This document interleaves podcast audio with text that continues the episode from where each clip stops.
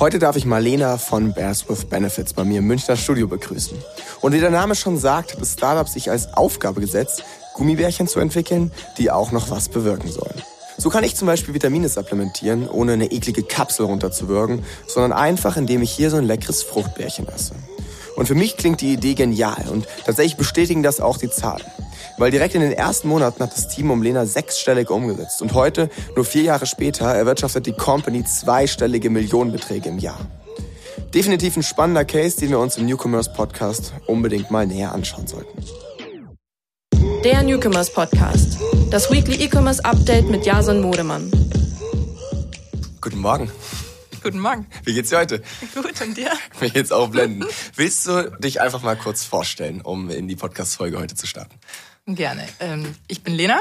Ich bin die Co-Founderin von Bears with Benefits. Wir sind eine FemHealth-Brand, das heißt, wir sind im Bereich Frauengesundheit unterwegs und machen Nahrungsergänzungsmittel in Form von leckeren Gummibärchen. Wie kann ich mir das vorstellen? Also ich als Endverbraucher kann jetzt natürlich eher so die Kapseln, die dann, wir hatten es gerade nach irgendwie Fischöl schmecken, wenn ich mir da Omega-3 morgens reinpfeifen will. Ähm, wie läuft das bei euch ab? Genau, das ist das Problem. Es gibt ähm, Nahrungsergänzung oder Vitamine, viele in Form von Kapseln, Pulver, äh, Tropfen kamen dann irgendwann auch. Aber der Geschmack lässt teilweise zu wünschen übrig. Ähm, und man hat als Verbraucher immer so ein bisschen das Gefühl, als sei man krank und würde Medizin einschmeißen. Viele brechen das dann schnell wieder ab, ähm, nehmen Nahrungsergänzungen dann gar nicht langfristig. Das sollte man aber, um einen Mangel auch ähm, auszugleichen. Und da ist diese Idee geboren worden, ähm, warum nicht Gummibärchen als Trägermedium ähm, benutzen. Das äh, kommt aus den USA, gibt schon ein paar Jahrzehnte der Trend ähm, und bietet sich total an. Also gerade ähm, der Körper nimmt ja Vitamine auch viel besser auf, wenn es, ähm, ja, wenn ein, ein körpernaher Träger da reinkommt und nicht eine Kapselhülle, die erst aufgebrochen werden muss. Deswegen hat sich das angeboten und ähm, ja, ist auch in den USA nach wie vor der, das am stärksten wachsende Segment im Bereich Nahrungsergänzung, die Gummies. Also die haben sich da wirklich sehr stark durchgesetzt und revolutionieren ziemlich den Markt. Ja, macht ja auch wirklich Sinn. Ne? Also am Ende ist es ein total unangenehmes Gefühl. Jedes zweite Mal kommt das Ding da halt, halt fast wieder hoch. Ne? Deswegen äh, auf jeden Fall eine super Idee, die ihr euch da, ich meine, muss man ja sagen, so ein bisschen, dann, wo ihr euch habt inspirieren lassen an anderen Märkten. Äh, wie kam es konkret dazu? Ihr habt das ja nicht immer gemacht, sondern vor ein paar Jahren wart ihr noch eine Agentur und ähm, aus dieser Agentur heraus ist Birth with Benefits entstanden. Wie kam das? Also habt ihr eines Tages gesagt, hey, eigentlich hätten wir mehr Bock, eine Marke zu bauen. Was machen wir? Und dann habt ihr eher so recherchiert oder war das eher so, dass ihr selber dieses Problem irgendwie hattet ähm, und gesagt habt, ey, was gibt's denn da vielleicht für Alternativen? Also hol uns da gerne mal mit rein in die Geschichte. Ja, tatsächlich beides. Hast du sehr schön schon zusammengefasst. Ähm, also meine Co-Founderin Laurence und ich, ähm, äh, wir sind beide auch Mütter. Ähm, Gerade wenn man das erste Kind bekommt, gehen diese Problemchen los, wo man gerne Nahrungsergänzung zu sich nimmt. Du nimmst es schon in der Schwangerschaft, weil du einen veränderten Nährstoffbedarf hast und danach äh, schläfst du nicht mehr gut, äh, ne, bist irgendwie ständig im Stress, die Haare fallen aus. Da fängt man eigentlich zum ersten Mal an, sich mit Nahrungsergänzung auseinanderzusetzen ähm, und auch Dinge zu nehmen. Und da haben wir schon selber gemerkt, wir sind nicht happy mit dem, was es auf dem Markt gibt. Ähm, Gerade für Frauen gab es zu wenig, viel Nahrungsergänzung. Es war halt auch so total männlich, rational positioniert. Wenn man auch an die Drogeriemarktregale denkt, die sind so total verstaubt ne, mit diesen alten Brands und so immer die Mono-Wirkstoffe und wir haben uns da überhaupt nicht abgeholt gefühlt, dachten, da kann man echt nochmal rein und was besser machen. Dann haben wir eben diesen riesen Trend in den USA auch gesehen mit den Gummies. Das fanden wir halt total spannend, da eine positiv besetzte Routine zu etablieren, ähm, ne, wirklich diese Fröhlichkeit und Leichtigkeit äh, auch mit reinzubringen, die dieses Gummibärchen halt mit sich bringt. Also da haben wir echt so einen White Spot noch gesehen. Und dann kam eben hinzu, dass wir beide ähm, lange in der Agentur waren. Wir haben da schon zehn Jahre zusammengearbeitet. Laurence war vorher auch bei Unilever und L'Oreal, also hat auch diesen Konsumgüter-Background. Und wir haben viel Markenentwicklung gemacht. Ähm, für Danone, für Chibo, äh, für Procter Gamble. Und ähm, ja, waren da so zunehmend frustriert, äh, dass es so wenig digital gedacht wurde. Also wir haben immer gesehen, es wird halt total fürs Regal entwickelt, äh, auch Produktinnovation voll fürs Regal entwickelt. Und dann hinten raus noch ein virales YouTube-Video bitte. Das ist dann die Digitalisierung an dem Ganzen. Und ähm, ja, wir hatten richtig Lust, mal selbst eine sehr digitale, mobile Brand zu entwickeln und wirklich zu gucken, hey, wie muss ein Packaging aussehen, ähm, wie müssen die Keywords da rausspringen, damit das wirklich auf kleinsten Flächen funktioniert, damit du auf so einer Amazon-Suchergebnisseite ähm, die Klick provozierst und richtig rausspringst. Das war für uns so die Challenge. Und ähm, ja, da haben wir uns rangesetzt umgesetzt und die Brand entwickelt. Wie lange ist vergangen zwischen, ihr hattet die Idee, selber was zu machen und ihr habt die GmbH angemeldet? Ähm, gar nicht so lang, ehrlich gesagt. Also ich glaube, wir haben so ein paar Monate ähm, gebrainstormt und äh, ja auch so erste Packagings mal entwickelt, erste Namings entwickelt. Das haben wir halt alles selber gemacht. Die GmbH haben wir dann gegründet im Januar 2018, vor vier Jahren. Und im August 2018 ähm, sind wir auf Amazon an den Start gegangen. Also nochmal etwas über ein halbes Jahr später stand dann Produktlabel, alles. Okay. Ja, und seitdem muss man sagen, habt ihr eine Wahnsinnsentwicklung hingelegt. Ne? Also ihr habt äh, eingestellt. Ihr seid stark gewachsen, auch im Umsatz. Ähm, willst du da mal ein paar Zahlen verraten, wo ihr da gerade so steht und auch wie sich das jetzt über die letzten Jahre entwickelt hat? Weil es ist ja echt kein langer Zeitraum, seitdem ihr gegründet habt. Ne? Nein, wir feiern jetzt unseren vierten Geburtstag im August, den Bears Day. Gibt super Angebote, würde ich auf jeden Fall oh, mal vorbeischauen. Wichtig. ähm, ja, es, es, hat sich super entwickelt. Wir sind wirklich jedes Jahr zwischen 100 und 180 Prozent gewachsen, ähm, worauf wir sehr stolz sind. Es sind jetzt ein Team von ähm, 20 Mitarbeitern hier in München. Und ähm, ja, haben uns ja auch so ein bisschen von einer anfangs Amazon-Brand zu dann einer Retail-Brand zu jetzt einer D2C-Brand entwickelt. Also wir machen heute 80 Prozent des Umsatzes D2C, das heißt in unseren eigenen Shops ähm, und die restlichen 20 Prozent eben noch mit Retail. Wie viel Umsatz habt ihr im ersten Jahr gemacht? Also wie, wie steil ging das direkt los? Weil ähm, das ist ja ähm. doch was, wo ich jetzt erstmal sagen würde, hey, da muss man schon auch diese, dieses, das ist ja ein komplett neues Produkt. Der deutsche Markt kannte das nicht so wirklich, glaube ich. Ähm, zumindest ich nicht, keine Ahnung. Vielleicht ging das auch an mir vorbei, aber ich würde schon sagen, dass ihr da mit einem neuen Produkt irgendwie auf den Markt gekommen seid. Da braucht es ja doch meistens so ein bisschen, bis halt die Leute auch verstehen, was es damit auf sich hat und bis auch das Vertrauen vielleicht gegenüber gerade so einem Produkt auch da ist. Was habt ihr im ersten Jahr umgesetzt? Ja, absolut richtig. Da braucht es das Vertrauen erstmal. Nichtsdestotrotz hat Amazon uns damals sehr mit offenen Armen aufgenommen, beziehungsweise die Kundschaft auf Amazon. Wir haben es unglaublich schnell zum Kategorie-Bestseller ähm, geschafft mit unserem ersten Produkt, den Amazing Hair Vitamins, in dieser Biotin-Kategorie. Ähm, und haben in diesen, das war ja kein volles Geschäftsjahr, sondern August bis Dezember, ich meine 300.000 Euro Umsatz gemacht. Das, ist krass. das war aber rein Amazon tatsächlich. Okay. Und dann ähm, haben wir Ende des Jahres äh, bei Douglas an einem Startup-Wettbewerb teilgenommen konnten den für uns entscheiden und sind dann super schnell im Januar, Februar das Jahr drauf äh, bei Douglas gelistet worden, deutschlandweit. Was? Okay, echt ein halbes Jahr nach Go Live hatte bei Douglas dann, okay. Ja, ja das ist natürlich Wahnsinn auch. Ne? Also ähm, trotzdem habt ihr es aber geschafft, dann im Nachgang stark Richtung D2C ja, doch irgendwie den Fokus zu legen, oder? Weil ich meine, also so wie sich das für mich anhört, erstmal Amazon, dann Douglas, so als große war ja vielleicht von Anfang an gar nicht so klar, dass der D2C-Case so wichtig und stark wird. Nein, war es auch nicht. Ähm, war zwar immer unser Traum, irgendwann D2C zu machen, klar, um auch diesen direkten Kundenzugang zu haben. Und wir hatten ja auch immer den Traum, da wirklich eine Femhealth-Brand draus zu machen, also auch mehr zu bieten, Content zu bieten, ähm, über diese reinen Nahrungsergänzungsmittel hinaus. Aber für uns war immer ganz klar Step by Step. Wir haben das auch gut eineinhalb Jahre wirklich zu zweit gemacht, äh, ohne irgendwelche Mitarbeiter. Ähm, na, haben auch das Onboarding bei Douglas und auch weiteren Retailern echt zu zweit gewuppt. 2019 war für uns erstmal Jahr des Retails. Also wir sind von Douglas mit dieser Sichtbarkeit ähm, zu anderen Retailern gegangen, DM, Rossmann, Bipa in Österreich, ähm, äh, haben dann alle an die Tür geklopft. Also da hat uns Douglas natürlich alle Türen geöffnet. Das war wirklich toll. Und ähm, das hat auch entsprechend Cashflow gebracht. Das ist ja auch ganz, ganz wichtig in so einer ähm, frühen Anfangsphase. Ähm, wir, uns war immer klar, D2C wird uns Kundengewinnungskosten äh, kosten. Also dass das natürlich echt ja, Geld klar. braucht. Ist ja und auch ein erst, Investment, ne? Du musst ja auch ein bisschen mehr Marke nochmal genau. aufbauen. Und erst als wir dieses Polster hatten, äh, waren wir confident und haben gesagt, okay, jetzt ist auch Zeit, den eigenen Online-Shop zu eröffnen. Das war dann Anfang 2020 und auch da hatten wir wieder ein gutes Timing, weil wir sind live gegangen, wirklich sehr kurz vorm ersten Corona-Lockdown, okay. der ja einen unfassbaren E-Commerce-Push dann auch gebracht hat. Okay, ja, das war natürlich dann wirklich perfektes Timing für euch. Spannend, weil ich kenne sehr, sehr viele Startups, die erstmal sehr stark D2C sich konzentriert haben. Auch dadurch natürlich, da du bist ja viel näher am Konsumenten, du kannst das Produkt dadurch nochmal enger entwickeln und so weiter. Ne? Gerade am Anfang brauchst du ja meistens auch ein paar Iterationen, bis du sagst, okay, jetzt ist es fertig, so das Produkt. Ne? Ja. Ähm, und gehen dann erst Richtung LEH und Retailer. Spannend, dass ihr es andersrum gemacht habt. Würdest du es wieder so machen? Ja, würde ich weil es uns erlaubt hat, Bootstrap ähm, okay. zu wachsen. Ja, zu also wirklich, das war erstmal einfach Cash aufbauen, um dann eben auch den D2C-Ansatz zu, äh, zu finanzieren, mehr oder weniger. Ganz genau. Hätten wir anders, also anders hätten wir an irgendeiner Stelle wohl Finanzierung aufnehmen müssen, wenn wir D2C wirklich gestartet wären, weil du musst ja deine Marke dann erstmal etablieren. Ja, ähm, und durch den Handel, ne, wir stehen in 6000 Filialen im Dachraum, hatten wir natürlich eine gewisse Sichtbarkeit, schon eine gewisse Marktbekanntheit. Gerade im Bereich Nahrungsergänzung brauchst du auch ein Vertrauen beim ähm, Konsumenten. Ja, wenn du da als völlig neue Brand daherkommst, ähm, die gibt dir der Handel eben auch direkt mit. Und ähm, das hat uns total geholfen. Deswegen würde ich es absolut wieder so machen, weil wir machen dieses Jahr einen zweistelligen Millionenumsatz und haben keine Investoren. Und ähm, das finden wir Congrats gut so. an der Stelle. Nee, Wahnsinn, sehr, sehr stark. Ähm, was sind eure stärksten Handelspartner? DM? Ja. Ja.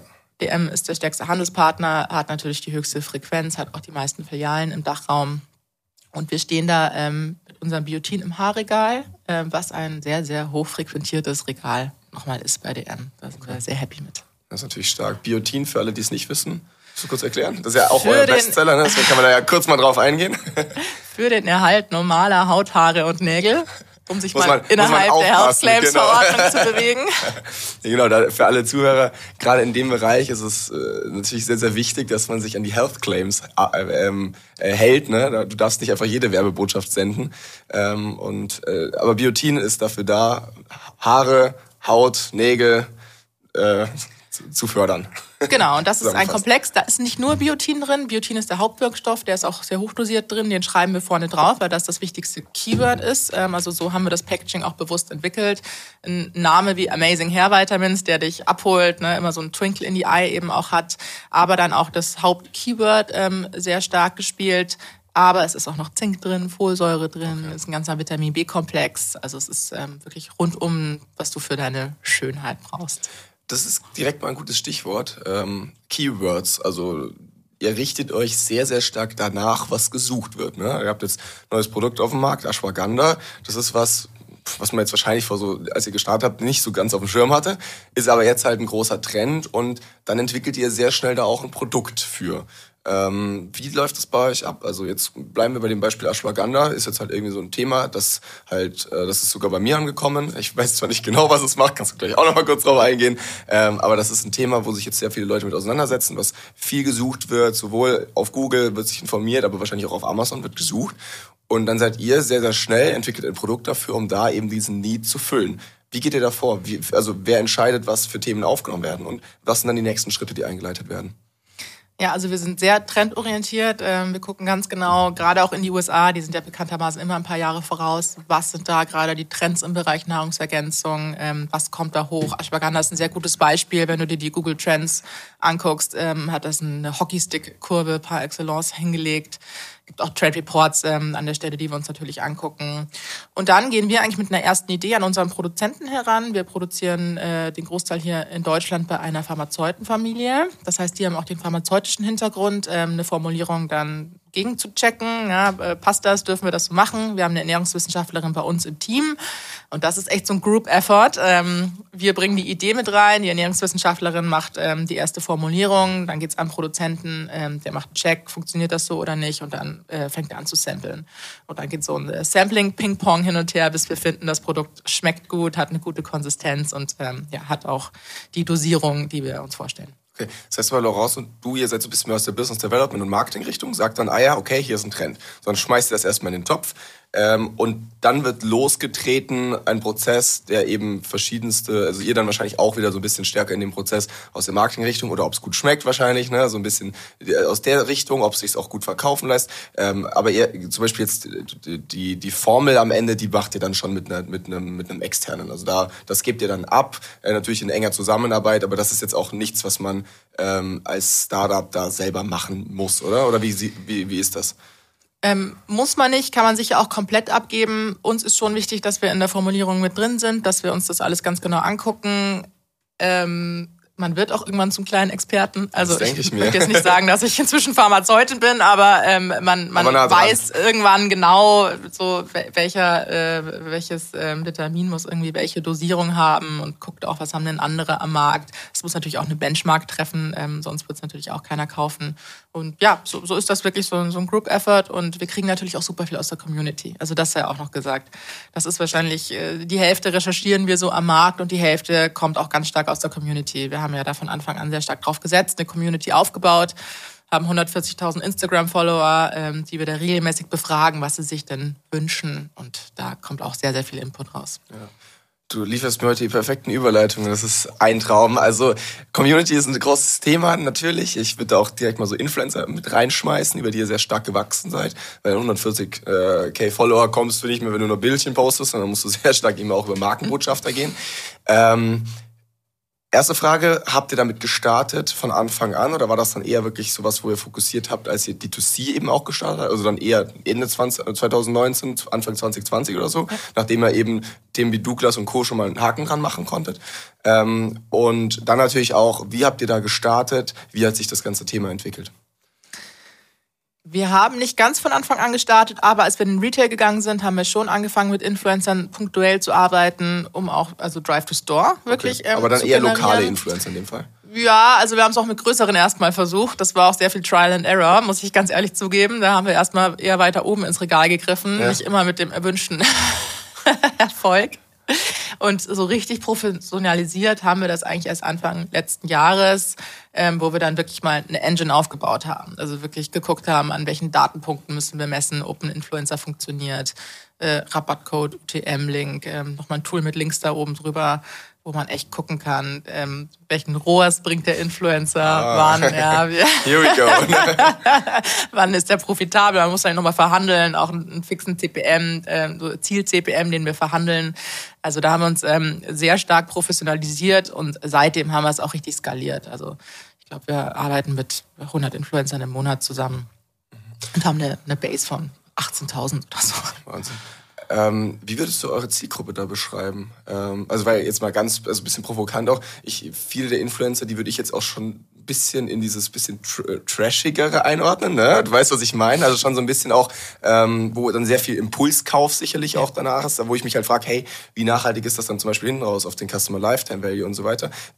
Wer ist eure Kernzielgruppe? Wie geht ihr Influencer Marketing an? Geht ihr das aus, dass ihr sagt, hey, ihr habt verschiedene Töpfe? Das eine sind dann doch eher die Sportler vielleicht. Äh, das andere ist dann halt so ein bisschen mehr diese Mainstream Audience. Wie, wie, wie, wie siehst du da euren Influencer Marketing Mix? Also unsere Hauptzielgruppe sind tatsächlich Mütter und auch diese Mom-Influencer, mhm. die sehr, sehr gut für uns funktionieren. Und da komme ich wieder zurück auf das, was ich eingangs gesagt habe. Wir sind selber Mütter und haben gemerkt, ja. das ist so äh, der Moment, wo du dich damit auseinandersetzt. Ähm, das funktioniert auch sehr gut. Ähm, und generell also man kann das Trash nennen oder nicht, aber immer wenn dieses Teleshopping-Prinzip ja, genau. äh, so bedient wird, ja, und das auch, klar, hier der Rabattcode und hier der Deal, es ist sehr plakativ, aber das ist das, was funktioniert. Mhm. Also wenn immer es heißt, nee, ich will eigentlich mehr Brand machen und nur so ein bisschen und das Produkt soll nicht so im Fokus stehen, dann siehst du auch sehr schnell in deinen Zahlen, dass es eben nicht so gut funktioniert. Ja. Ich verstehe jeden Influencer, der seine Brand wahren möchte und nicht so werblich rüberkommen möchte, aber für die Marken ist das sehr, sehr schwer weil dieses plakative Anpreisen, wie man es aus dem Teleshopping letztlich kennt, ähm, schon das ist, was die Sales auch reinbringt und auch funktioniert. Ja, klar. Nee, kann ich voll nachvollziehen. Ist ja bei uns im Performance-Marketing nicht anders. Ne? Also jetzt, sorry, nicht im Social Paid jetzt, ne? Mhm. um da nochmal konkreter drauf zu gehen. Ähm, das heißt aber, ihr macht Influencer-Marketing schon aus einem sehr starken Performance-Angle. Weil ich meine, auch im Influencer-Marketing, du kannst natürlich sagen, hey, du baust hier Brand, also ein Procter Gamble wird das wahrscheinlich sehr viel so machen, dass sie halt sagen, hey, wir machen da jetzt einen tollen großen Clip mit irgendwie einem Influencer, der hat drei Millionen Follower, ne? wird dir keine Sales bringen, ähm, aber natürlich schon irgendwie die Marke aufbauen auch. Ähm, das heißt aber, ihr versucht schon Influencer-Marketing vor allem, natürlich gibt es da immer wahrscheinlich auch Ausnahmen, aber vor allem performance-driven zu machen, sodass sich die Maßnahmen auch wirklich finanzieren selbst. 100 Prozent. Influencer Marketing ist für uns ein Performance-Tool. Und Performance First, Branding Second. Das muss, glaube ich, die ersten Jahre für ein Startup ähm, klar sagen, sein. Anders wird es echt solange schwierig. Solange ihr bootstrapped seid, habt ihr ja auch nicht wirklich die Ressourcen, das anders anzugehen. Ne? Muss man ja auch so sagen. Ganz genau. Ähm, aber du würdest schon sagen, dass es jetzt trotzdem ähm, trotzdem nachhaltig ist für die Marke, eure, eure Strategie hinterm Performance-Marketing im Influencer-Bereich. Ja, absolut. Und das ist ja letztlich ein Neukundentool. Also wir holen uns damit die Neukunden in den Shop ähm, über die Influencer. Wenn wir sie dann erstmal haben, dann kommt die Brand ins Spiel. Ja, ja dann können wir sie bespielen. Wir haben da sehr viele Flows, sehr viel CRM hinten raus. Ähm, das heißt, dann können wir sagen, was kann die Brand noch, was bieten wir noch, was bieten wir an Content. Wir, wir machen jetzt erste E-Kurses, ähm, E-Learning-Kurse, ne, die man auch machen kann. Äh, wir bringen alle ein bis zwei Monate neues Produkt an den Start und ähm, dann fängt an, die Marke sehr stark auch zu spielen. Aber so erstmal reinholen, ähm, macht tun, tun wir sehr wie, wie macht ihr es hinten raus? Also wie schafft ihr es, die Retention Rate hochzuhalten? Oder auch da, also kannst du darüber reden, wie, wie, wie, hoch, wie viele Leute wieder kaufen bei euch? Ja. Generell, jeder zweite Kunde wird zum Stammkunden. Also wir haben eine Retention Rate von 45 Prozent. Wow, das ist stark. Absolut. Ähm, und das ist, glaube ich, eben ein Zusammenspiel aus einem sehr guten Produkt. Das darf man nicht vernachlässigen. Also wenn du im D2C kein gutes Produkt hast, dann wirst du die Retention Rate ähm, so auch nicht schaffen. Das ist, glaube ich, ganz wichtig, dass das wirkt für den Kunden, dass der Kunde happy ist mit, mit Geschmack, Konsistenz und so weiter und dann eben auch äh, wieder einkauft oder auch mehr einkauft. Der Bestandskunden AOV ähm, liegt auch nochmal 10 Euro über dem äh, Erstkunden AOV Warenkorb. Ähm, das ist, glaube ich, sehr wichtig. Äh, und dann eben auch, dass du die entsprechend bespielst. Das sind sicherlich neue Produktlaunches, dass du immer mal wieder eine neue Story auch äh, zu erzählen hast. Und dann sind das auch ganz klassische Flows, wo du nochmal abgeholt wirst. Ähm, ein Replenishment-Flow zum Beispiel, wenn deine Dose nach 30 Tagen ähm, aufgebraucht sein sollte, dann erinnern wir dich daran, dass du vielleicht eine neue bestellen solltest, um jetzt nicht abzubrechen und äh, solche Dinge. Das ist natürlich immer mega, ne, bei einem Verbrauchsgut, wo dann halt irgendwann das Produkt einfach leer ist. Ähm, aber nee, also ganz klar muss man unterstreichen. Also wenn, wenn die Retention Rate so stimmt, dann habt ihr ein wahnsinnig gutes Produkt, muss man einfach sagen. Ne? Weil ähm, der Kunde kauft nicht nochmal, wenn er mit dem Produkt nicht zufrieden war. Egal, was ihr macht hinten raus und wie gut eure Flows sind. Ne? Das heißt, am Ende ähm, regelt da natürlich schon auch stark das Produkt. Und ähm, das, das spricht dann auf jeden Fall für euch. Völlig richtig. Und äh, Trustpilot 4,7 von 5 oh, bei über 1200 Bewertungen. Ähm, ja, das sind schon so die Fakten, auf die wir sehr stolz sind. Mega, kann man auch sein. Ähm, jetzt gibt es natürlich mehrere Möglichkeiten irgendwie zu, zu skalieren. Entweder eben über neue Produkte, wie du schon gesagt hast, oder natürlich auch über neue Märkte. Ne? Thema Internationalisierung ist ja seit letztem Jahr, was ich so sehe, ein großes Thema. Ähm, wie seid ihr da rangegangen? Was, was sind da auch gerade so die Schritte, die ihr geht? Ja, wir haben letztes Jahr angefangen zu internationalisieren, haben letztes Jahr im Februar Italien als ersten Auslandsmarkt gelauncht. Ähm, das war gar nicht so sehr unsere strategische Entscheidung als eine Entscheidung der Kunden, weil wir gemerkt haben, wir haben sehr viel Traction in Italien auf einmal. Uns haben immer wieder italienische Influencer angeschrieben und wollten Produkte haben. Ähm, die haben uns einfach auf Instagram angeschrieben und die haben wir ihnen geschickt und das wurde immer mehr und mehr und irgendwann haben wir gemerkt, oh, es gibt eigentlich kein Ziel. Also die können auf einen deutschen Online-Shop und dann für 15 Euro Versandkosten nach Italien bestellen. Das ist jetzt nicht so ideal. Ähm, ist ein guter Zeitpunkt, um einen italienischen Online-Shop zu launchen. Und das haben wir gemacht und man muss schon sagen, dass sich Italien ähm, vom Fleck weg sehr gut entwickelt hat. Das ist auch ein ähm, sehr wichtiges Land für Nahrungsergänzung, ein sehr beauty-affines Land. Also da sind wir schon auf fruchtbaren Boden gefallen und ähm, ist heute unser zweitstärkster Markt. Also es ist teilweise im Monaten fast so stark wie Deutschland. Da sind wir sehr happy mit. Und ähm, jetzt haben wir Anfang dieses Jahres noch die Schweiz gelauncht. Ähm, das ist natürlich hm, sehr, also durch die Sprache ein uns sehr naher Markt, no aber No-Brainer, wenn man so will, sollte man vielleicht eigentlich zuerst machen, aber ähm, ja, das läuft auch sehr gut. Aber wir haben dann letztes Jahr in unserem äh, Italien-Rausch auch direkt noch Frankreich gelauncht, nur ein paar Monate später, auch bevor Italien seinen Break-Even geschafft hat. Ähm, das war was, das würde ich so nicht nochmal machen, da würde ich ähm, mehr äh, Zeit dazwischen vergehen lassen, gerade weil wir bootstrapped sind. Das war dann schon eine sehr große Herausforderung. Bei Frankreich wieder ein komplett anderer Markt. Also da ja. beißen sich ja sehr viele deutsche Unternehmen die Zähne aus. Und das hat sich auch für uns deutlich schwerer gestaltet als jetzt Italien zum Beispiel. Wo steht ihr in Frankreich gerade? Also läuft das noch oder habt ihr dann auch gesagt, hey, wir ziehen uns erstmal wieder zurück? Ähm, nein, zurückziehen tun wir uns nicht, ähm, weil das Setup Aufgeben ist da. Ist keine Option. Nein. ja, aber wir gucken immer wieder, dass, dass wir das Marketing entsprechend runterdrehen oder nur punktuell aufdrehen. Also gerade Facebook, Instagram, ähm, wenn der ROAS zu schlecht wird, dann bremsen wir das wieder ein bisschen. Auch Influencer, ähm, die sind sehr teuer in Frankreich, äh, teilweise teurer als in Deutschland, während in Italien die CPMs noch ähm, im Verhältnis relativ niedrig sind, sind sie in Frankreich schon sehr hoch und selbst kleinste Influencer sind durch Managements vertreten, was es auch nochmal ähm, tendenziell teurer macht. Und da haben wir uns wirklich schwer getan, so unsere Influencer-Marketing-Engine ähm, ähm, ja, da zu übertragen. Das hat in Italien sehr gut funktioniert, in Frankreich dann echt schwer. Also da gucken wir schon, dass wir punktueller unterwegs sind und dass wir jetzt diesen Markt ähm, profitabel gestalten, dafür das Wachstum nicht so da ist aktuell. Was wären nächste Länder, die auf auf der Agenda habt? Ja, sind wir auch gerade so ein bisschen am Eruieren. Also definitiv Nordics ja. ähm, sind super spannend für uns. Ähm, Holland? Holland, ganz klar würde ich jetzt da mal so halb mit reinzählen. Also Benelux und, und Skandinavien sind auf jeden Fall spannende Märkte. Auch Spanien, ähm, was natürlich dem Italienischen wieder relativ nah ist. Spanien, Portugal sind spannend ähm, und sogar UK. Also das ist ja mein Lebenstraum, bei Boots zu stehen. In London mit meinen Bärchen.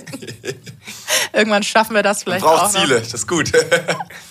Aber ja, also es gibt auf jeden Fall ähm, noch so ein paar Low-Hanging Fruits in Europa, bevor man sich dann irgendwie auf andere Riesenmärkte stürzt. Ja, also ich muss schon sagen, das hat ja bei euch, wie es sich anhört, wirklich per Excellence funktioniert. Also jetzt gerade mit dem italienischen Markt, das war ja eine, eine Story wie aus dem Bilderbuch, ne, dass die Leute euch da angeschrieben haben, wo ich mich echt auch frage, hey, konnten die italienischen Influencer da dann Deutsch, dass die auf eurem Account, also wie äh, Wahnsinn. Also das ist echt äh, natürlich da schon auch für euch so ein bisschen der, wirklich geebnet worden, der, der Weg. Ne? Ähm, mega, dass das auch Italien einfach so schnell so nachgezogen hat. Äh, könnt, könntest du dir vorstellen, dass irgendwann Italien sogar wirklich der Leitmarkt wird für, für eure Marke? Könnte passieren. Also ich glaube schon, dass wir im Kern eine Deutsch-Brand sind und dass immer ähm, der größte Markt bleiben wird. Deutschland ist ja auch de facto ein größerer Markt als Italien. Wir mussten auch echt viel Arbeit reinstecken, um den AOV in Italien ähm, auf ein hohes Level zu bringen. Der ist auch immer noch ein bisschen unter dem deutschen.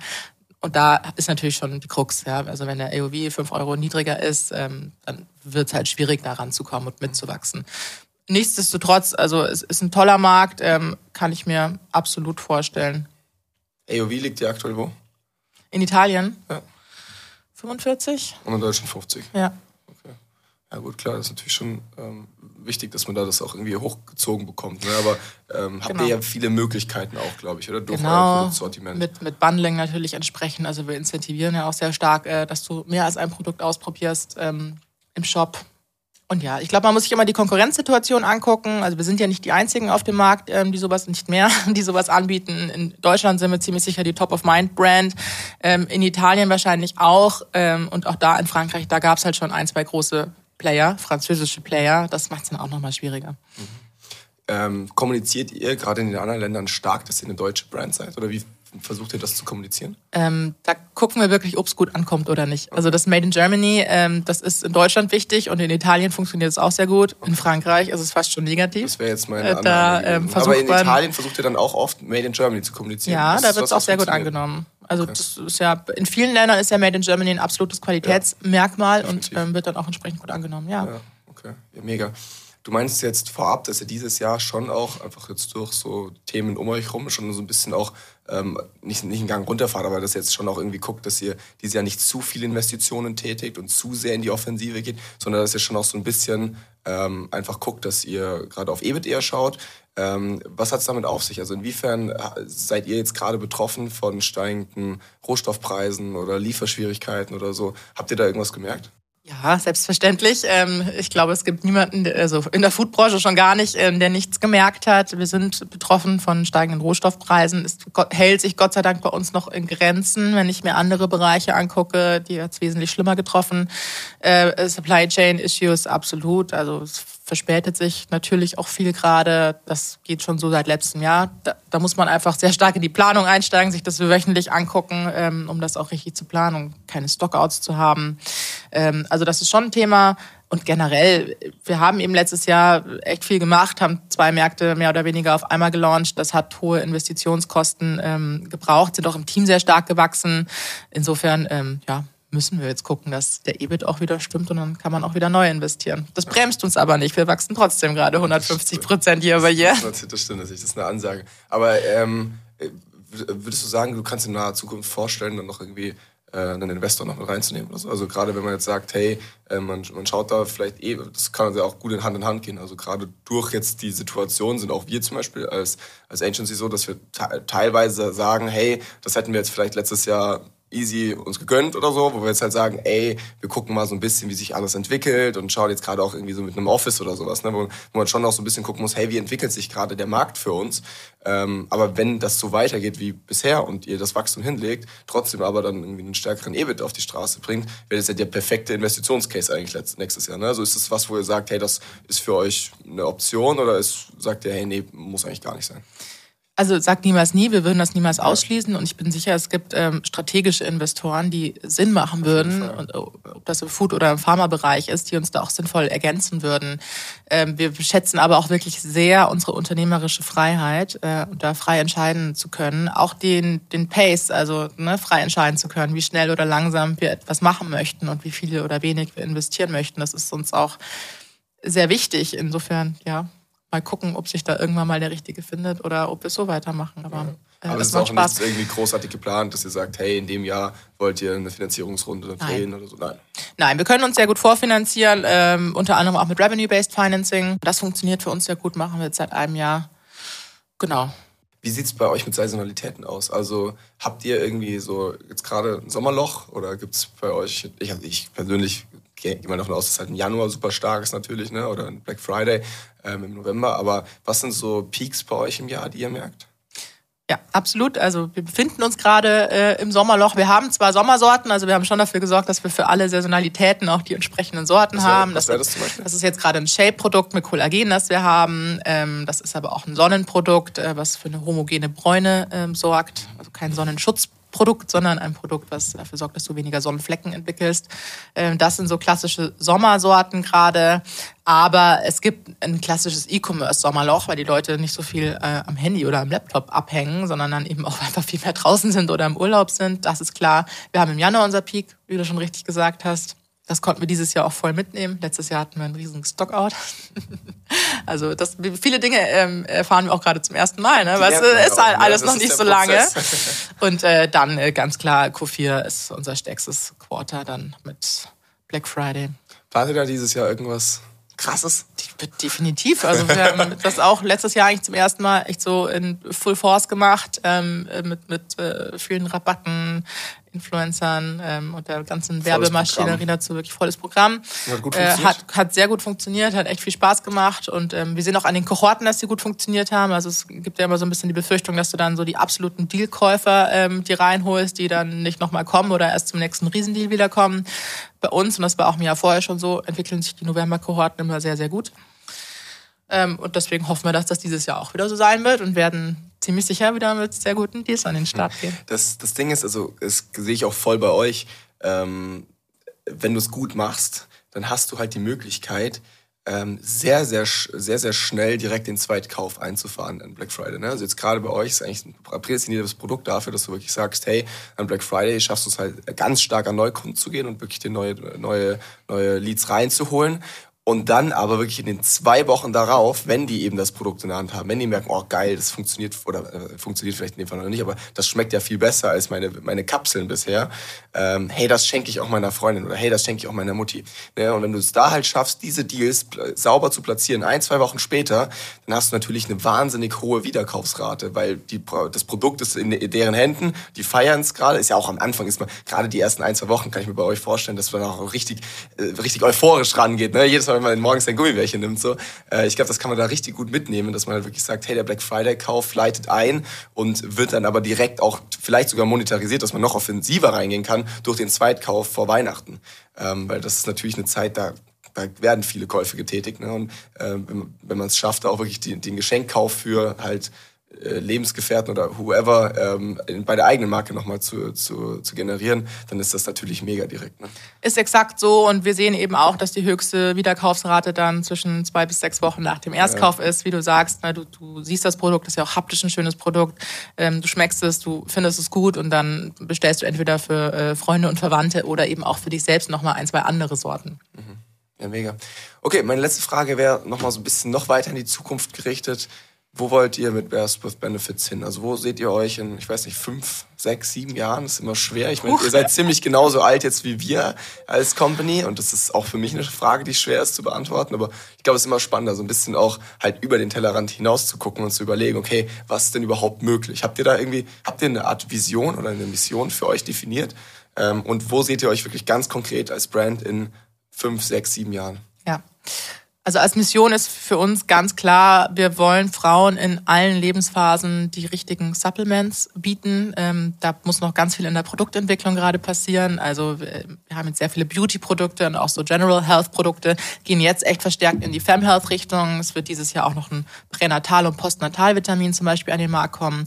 Da kann man dann echt sagen, okay, also du hast äh, ne, für die Zeit in der Schwangerschaft, für die Zeit nach der Schwangerschaft, auch für die Menopause. Also es gibt so viele Lebenszyklen, die eine Frau eben durchläuft mit einem spezifischen Nährstoff Nährstoffbedarf. Und wir wollen dir immer das richtige Produkt dafür anbieten.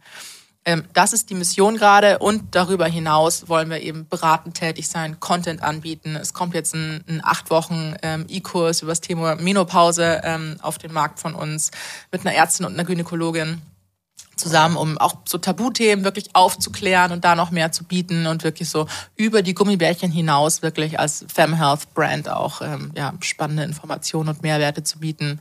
Äh, das ist definitiv so ähm, für die nächsten äh, Monate und Jahre ähm, die Mission. Ja, und dann wollen wir im Vitamin Gummies Markt die Nummer eins in Europa werden, ganz klar. Und dann auch mal sehen, wie sich das Produktportfolio noch erweitern lässt. Ja, mega. Das ist doch eine starke Vision. Habt ihr noch ein bisschen was vor auf jeden Fall? Definitiv. Lena, vielen, vielen Dank dir äh, für die Insights heute. Ich fand es total toll, mit dir darüber zu reden.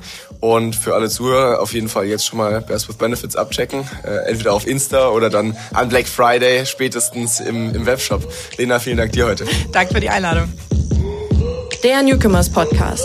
Das Weekly E-Commerce Update mit Jason Modemann. Jeden Mittwoch. Überall, wo es Podcasts gibt.